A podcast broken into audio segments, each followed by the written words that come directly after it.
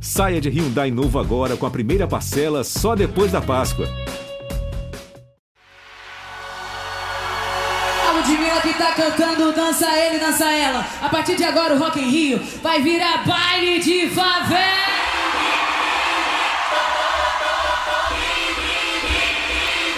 Faz o L, faz o L. O Rock in Rio tá longe de ser um baile de favela. O preço dos ingressos e os patrocínios são de baile de condomínio mesmo. Mesmo assim, o som da favela chegou de vez no festival. A Anitta tocou em 2019 no espaço principal, o Palco Mundo. E a Ludmilla fez agora, em 2022, um show bombástico, excelente no segundo palco, o palco Sunset. A entrada do funk no festival está umas quatro décadas atrasada. Esse batidão já rolava pelo Rio, pertinho ali da cidade do rock, desde que o festival nasceu em 1985. Então, por que agora o Rock in Rio finalmente incorporou o funk? Essa pergunta deu uma treta entre uma das maiores cantoras do Brasil e o maior festival do Brasil hoje. A Anitta falou sobre o Rock in Rio, falou assim: "Não piso nesse festival nunca mais". Ela disse que foi humilhada e que o festival teve que engolir o funk. Hoje o Geão ouviu essas queixas para explicar direitinho qual é a mágoa da Anitta e qual foi o mérito dela nessa entrada do funk. Por trás dessa briga existe uma relação tensa entre o Rock in Rio e o funk. A gente também ouve um ídolo da quebrada sobre essa nova busca do festival milionário pelo som do baile de favela. Eu sou o Braulio Lawrence. Eu sou o Rodrigo Ortega e esse é o Geão Ouviu, o podcast de música do G1. Sai, sai, sai da minha frente. Hoje eu vou dar trabalho numa onda diferente. Hoje eu vou dar trabalho numa onda diferente. Então sai, sai, sai da minha frente. Sai, sai, sai da minha frente. Hoje eu vou... Braulio, vamos começar pelo básico. Hum. Por que, que a Anitta fez esse desabafo todo e disse que nunca mais pisa no Rock in Rio se ela nem estava nessa edição. O grande show de funk nesse ano foi da Ludmilla. É, teve gente falando que ela ficou triste de não ser o centro das atenções e só por isso resolveu causar, mas a gente não tá aqui para ficar espezinhando ou tentando pensar o que ela queria dizer. A gente tá aqui para explicar. E vamos lá. A treta começou quando a Anitta, um dia depois do festival, postou um vídeo meio fofinha, meio irônica, com o seguinte texto: De nada, galera. Disponham. O show da Ludmilla, só para dar o contexto, tinha acabado de rolar no dia anterior e a gente fez uma lista dos melhores de todo o festival e ela ficou em segundo lugar. Respeita, cara! Tira o pé do chão! Jogando pra trás, jogando pra trás. No nosso top 10 entrou também o show do Papatinho com o Lennon, o Ariel e a MC Carol. Também foi um show ótimo.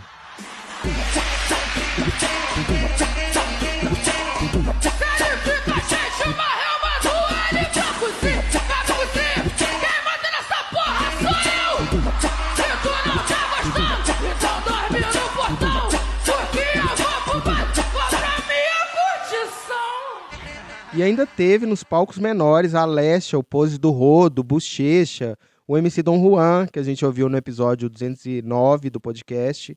Enfim, foi um espaço inédito para o funk no Rock in Rio. E aí, esse foi o contexto da Anitta falando de nada. É que em 2019 ela fez o primeiro grande show de funk no palco mundo do Rock in Rio. Daí ela começou essa sequência descontrol de tweets depois do vídeo falando de nada, com muita reclamação. Ela disse que o festival dá mais atenção para os artistas estrangeiros do que para os brasileiros, que ela batalhou muito para que o funk fosse aceito no Rock in Rio e que o festival incluiu o funk porque a reputação do evento poderia ser prejudicada. O trecho mais forte desse desabafo dela é o seguinte: abre aspas. Eu não piso nesse festival nunca mais. Só se um dia eles resolverem dar aos artistas que falam português o mesmo respeito que dão aos estrangeiros. Pergunte aos mais corajosos como são tratados quem é do Brasil e como é tratado quem é de fora. É como se estivessem fazendo um grande favor. Fecha aspas. No meio disso, ela chama a Ludmilla de fulana, o que pegou muito mal, porque muita gente achou que ela estava incomodada porque o show da Ludmilla repercutiu muito. Lembrando que as duas tiveram uma grande briga em 2019 por causa da música Onda Diferente. A gente explicou isso no episódio 62 do podcast.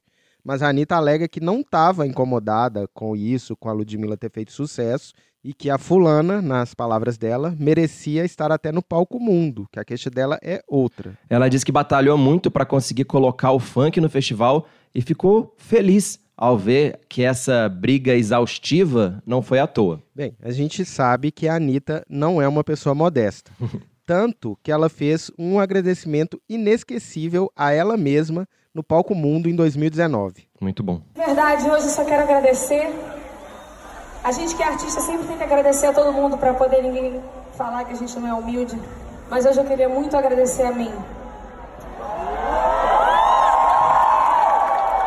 Porque eu não desisti.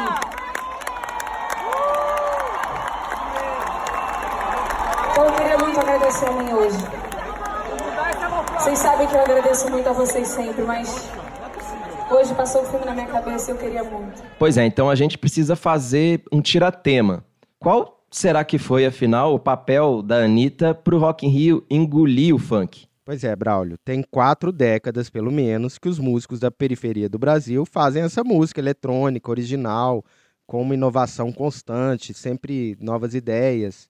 E o funk é, de longe, o estilo daqui do Brasil que mais dialoga com o pop contemporâneo do mundo. E um exemplo é esse aqui. Tá. Tá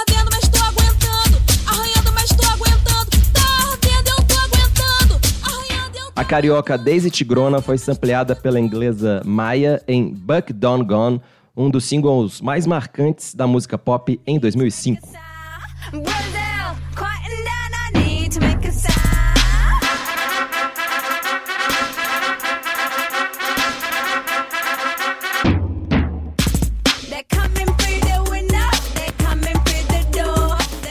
Nessa época, a Daisy fez turnês pela Europa, incluindo uma participação no Rock in Rio Lisboa, a convite do grupo português Buracas São Sistema.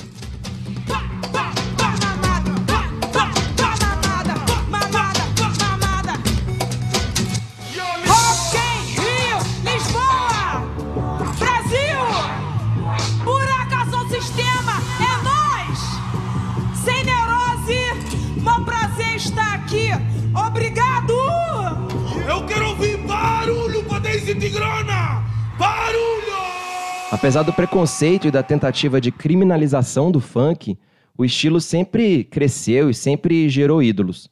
Em 2013, Ortega, eu perguntei para a diretora do Rock in Rio se Anitta e Naldo, que na época fazia muito sucesso, poderiam tocar lá. E a Roberta Medina respondeu sim, eles poderiam, mas, abre aspas, esse não é o perfil do evento, fecha aspas. Nessa resposta aí de 2013, ela também disse que o Brasil é do sertanejo e do axé, ou seja, ela citava esses dois estilos como os mais populares do Brasil, dando uma ignorada no funk. Essa foi a época em que o streaming cresceu bastante e escancarou o tamanho do funk nos números do YouTube e outras plataformas de música online. Não dava mais para ignorar. Mesmo barrado das rádios, o funk competia com o sertanejo em primeiro lugar de audiência na internet. E aqui vale um parêntese. O funk tem muito mais conexão e influência com o pop mundial do que o sertanejo. É, e quando um músico pop gringo chega aqui, é muito comum ele pirar com o funk quando ele ouve. E a gente, nesse podcast, vai dar vários exemplos, porque é uma batida que não existe em nenhum lugar do mundo. O sertanejo hoje tem muito do pop rock e também, claro, do country americano. Talvez por isso role menos essa conexão. Então só tem junção de ídolos sertanejos com ídolos internacionais quando é uma coisa mais ali bolada por gravadora, né? Pois é, por ser mais único do Brasil, o funk acaba sendo mais mundial também. Uhum. E aí ele faz mais sentido no palco mundo, lembrando do nome do palco. Mas vamos voltar lá para 2013, quando a Roberta Medina falou que o Brasil era do sertanejo e do axé. Naquela época, a Cláudia Leite e a Ivete já tinham espaço no palco mundo. Só que em 2013, o funk já era muito, mas muito mais popular que o axé. O YouTube já deixava isso bem claro e era difícil essa desculpa colar. Outra coisa que rolou em 2013 foi isso aqui. I want to do something special for y'all. Ah, leque, leque, leque,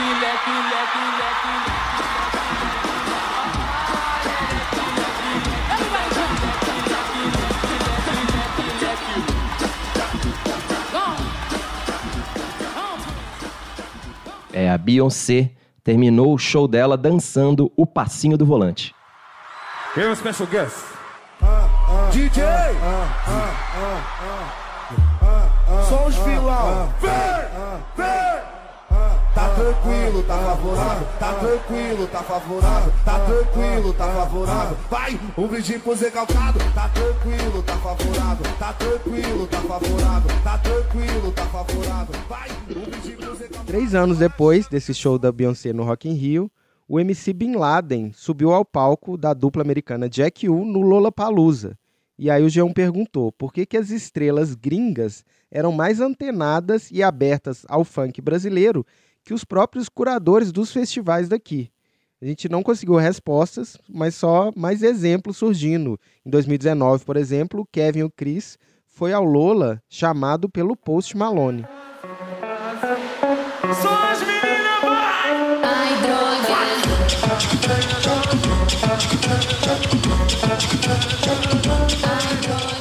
E aí, em paralelo, a popularidade da Anitta gerou outro efeito. A cobrança dos fãs e o fandom de Anitters é forte. Difícil. Em 2017, Roberta Medina foi questionada de novo pelo G1. A gente sempre perguntava, e a Anitta? E a Roberta disse que sim, a Anitta era gigante, mas o festival, abre aspas, tinha uma pegada mais pop, mais rock, fecha aspas. Ou seja, deu uma fugida. Anitta é gigante, gigante. Aqui a, a questão é que o Rock in Rio tem uma pegada mais pop, mais rock, e tem essa mistura também de samba, um pouquinho de tudo, né? Então, quem sabe? Deixa rolar, o tempo vai dizer. Agora, tamanho ela tem com certeza absoluta. Em 2018, o Roberto Medina, pai dela e criador do festival, chegou a elogiar a Anitta. Ele disse: se ela quiser, ela vai ser a nova Ivete. Ele disse que a cantora foi escalada para o Rock in Rio Lisboa 2018 e finalmente para o Rock in Rio do Rio mesmo em 2019 por obrigação do festival. É curioso que nessas entrevistas eles sempre deixavam claro que não ouviam funk. E mesmo depois de escalar a Anitta, o Roberto disse assim pro G1, abre aspas, o funk não tem a ver com o Rock in Rio.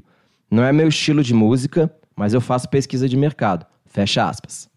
E depois do show dela, a Roberta Medina disse para o Globo: Eu, Roberta, não gosto de ouvir baixaria na minha casa com os meus filhos. Não gosto de ver criança dançando na boquinha da garrafa. Mas quem quiser ouvir, que ouça. Isso vale para qualquer ritmo. Eu sou super fã de funk tradicional. É meio difícil saber o que que é funk tradicional, Pois é. nessa aspa dela, mas em 2019 o festival também criou o Espaço Favela, um palco menor, um pouco afastado dos principais, que tinha alguns artistas de funk e outros estilos. A ideia foi bem controversa e virou um verso bem sarcástico do rapper mineiro Jonga. Me diz a fórmula pro tal sucesso, já que talento não garante view. Ao menos seja verdadeiro, mais perto que você chega não do morro, é no palco favela do Rock Rio. No mesmo ano, finalmente veio a estreia do funk em tamanho proporcional à influência e à popularidade do estilo com a Anitta no palco mundo. Isso rebola gostoso, te olhando, te pego de jeito. Se começar embrasando contigo é. Não vamos parar. Quero ouvir Rock in Rio. Você vai aguentar. Não vamos parar. A Ludmilla também fez uma participação em 2019 no palco secundário Sunset, no show da Funk Orquestra, que era músicas de funk orquestradas. E o fato é que depois do show da Anitta no Palco Mundo, que foi um sucesso, repercutiu muito, a presença do funk realmente aumentou, mesmo que ainda não seja proporcional à influência e à inovação do ritmo. A gente ouviu muito aí do desabafo da Anitta e é claro que a gente foi atrás da organização do Rock in Rio para pedir um comentário sobre o que a Anitta falou no Twitter, né? Só que a organização do Rock in Rio preferiu não comentar o assunto. Mas o funk não parou no Rock in Rio nem nos shows gringos. A Camila Cabello, por exemplo, dançou o hit Ai Preto com o Biel do Furduncinho, a Bianca e o Lennon no palco. Olha pra mim, fala meu nome, joga Então, trajado lá, no peito que elas gostam. Sabe que é tão você também, é. Mas o grande momento foi da Ludmilla mesmo. Ela ainda chamou a dupla de rappers Tashi Trace, a cantora Maju, e as MCs Sofia e Tati Quebra Barraco, uma lenda do funk. A parte da Tati foi absurda de legal.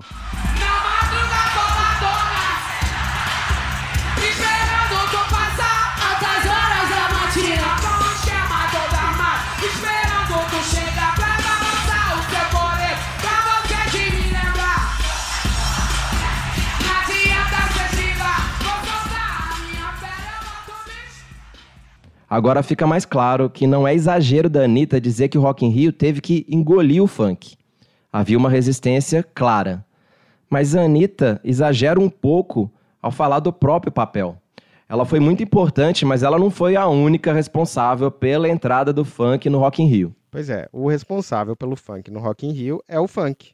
E tem mais, mesmo que ele esteja parcialmente já inserido nesses festivais, né, esses festivais grandes, corporativos e na indústria musical já, a inovação do estilo continua vindo de onde sempre saiu, que é da favela, da periferia. E aí fica a dúvida: como os grandes ídolos do funk que seguem na quebrada, sem depender de gravadora, sem depender dessa indústria tradicional, enxergam esse movimento dos festivais querendo mais e mais funk? A gente já perguntou isso para muita gente e logo antes desse Rock in Rio 2022 a gente teve a resposta mais contundente, assim, a resposta que a gente mais curtiu. Você falou, né, Ortega, com o MC Rariel, que fez uma participação no palco Sunset. Conta aí, Ortega. Pois é, eu fui perguntar quase no automático, porque a gente já fez muita pergunta, falando: você é um dos cantores mais ouvidos do Brasil, tem mais público do que muita gente que está há anos no palco mundo e está aqui numa participação pontual no palco Sunset. Você acha que o Rock in Rio deveria valorizar ainda mais o funk?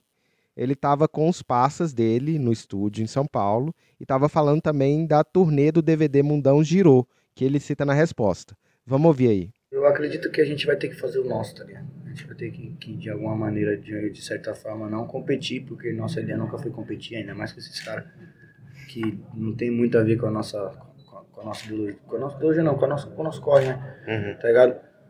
Mas acho que vai ter que fazer o nosso mesmo, tá ligado? Fica até chato eu ficar falando aqui que não tem espaço, que nós já, fica, já começa a soar até como se a gente estivesse querendo, tipo, meter o louco, tá ligado? Mas não tem espaço e também não vai conquistar de um jeito ou de outro, tá ligado? Mas esse pá que nós nem quer, né? Que é o nosso mesmo, tá ligado? Nós quer que o nosso movimento consiga fazer um Mundão Girou, depois do Mundão Girou que o Rinha consiga fazer um DVD foda também, tá ligado? Aí depois eu tenho certeza que essa, essa rapaziada é meio passada, tá ligado? A rapaziada meio da música assim, do, do, do alto escalão, assim, tudo tem uma, né? Uma hierarquia, assim. Essa rapaziada que tá no controle, assim, da, do, da, da alto escalão da música, do- dos produtores de música, até uma galera que tem uma visão meio ultrapassada do bagulho, assim, tá ligado? Então, é, nem vale a pena ficar cascando com esses caras assim, tá ligado? Nós veio pra mostrar nossa história, é nosso tempo, nós é novo, é nossa, é nossa hora, tá ligado? Eles acham que eles sabem, a gente faz do nosso jeito, a gente erra, a gente aprende do, do nosso jeito, tá ligado? Acho que a galera perdeu muita vontade de, de, de- o medo de errar, tá ligado? A gente tem, a gente não tem isso, a gente vai, erra, a gente sempre, a gente já é acostumado a sempre ser taxado de errado, tá ligado? Então a gente erra, aprende, aprende com o erro nosso, às vezes do outro, tá ligado? Essa rapaziada perdeu o medo de errar, eles já ficaram quadrados já, tá ligado? Por Uhum. isso que não sai muito do, do, do que eles já sempre faz, tá ligado? Nunca sempre novidade, nunca sempre uma parada muito diferente, é sempre a mesma, mesma ideologia. Quando surge uma pauta, eles meio que, né, não se apropria, não se aproveita, mas também abordam do- daquele tema que não- nunca é uma, um tema que eles levantam, mas tá tranquilo, tipo, nós não tem que ficar nem esquentando mais a cabeça com eles, nós tem que fazer o nosso papel que daqui a pouco é a nossa hora também, tá ligado? E nós já tá aprendendo que quando, tipo, quando for nós que vai estar lá, se for para nós estar lá um dia, nós fazer totalmente diferente do que uma galera que tá lá faz, tá ligado? É, disse tudo, Rariel. Hablou mesmo. Eu hablo mesmo. como diria a nossa grande inspiração Beli Belinha. E se você quiser ouvir mais histórias de baile de favela, bailinho de condomínio, bailão de festival, bailão da Beli Belinha, é só ouvir o Geon Ouviu. Lembrando que a nossa edição é do mestre Tiago Cazu. Fala, Cazu. Você pode seguir a gente em todos os tocadores de streaming no G1, no Globoplay, em qualquer lugar. Até mais. Até semana que vem. Tchau.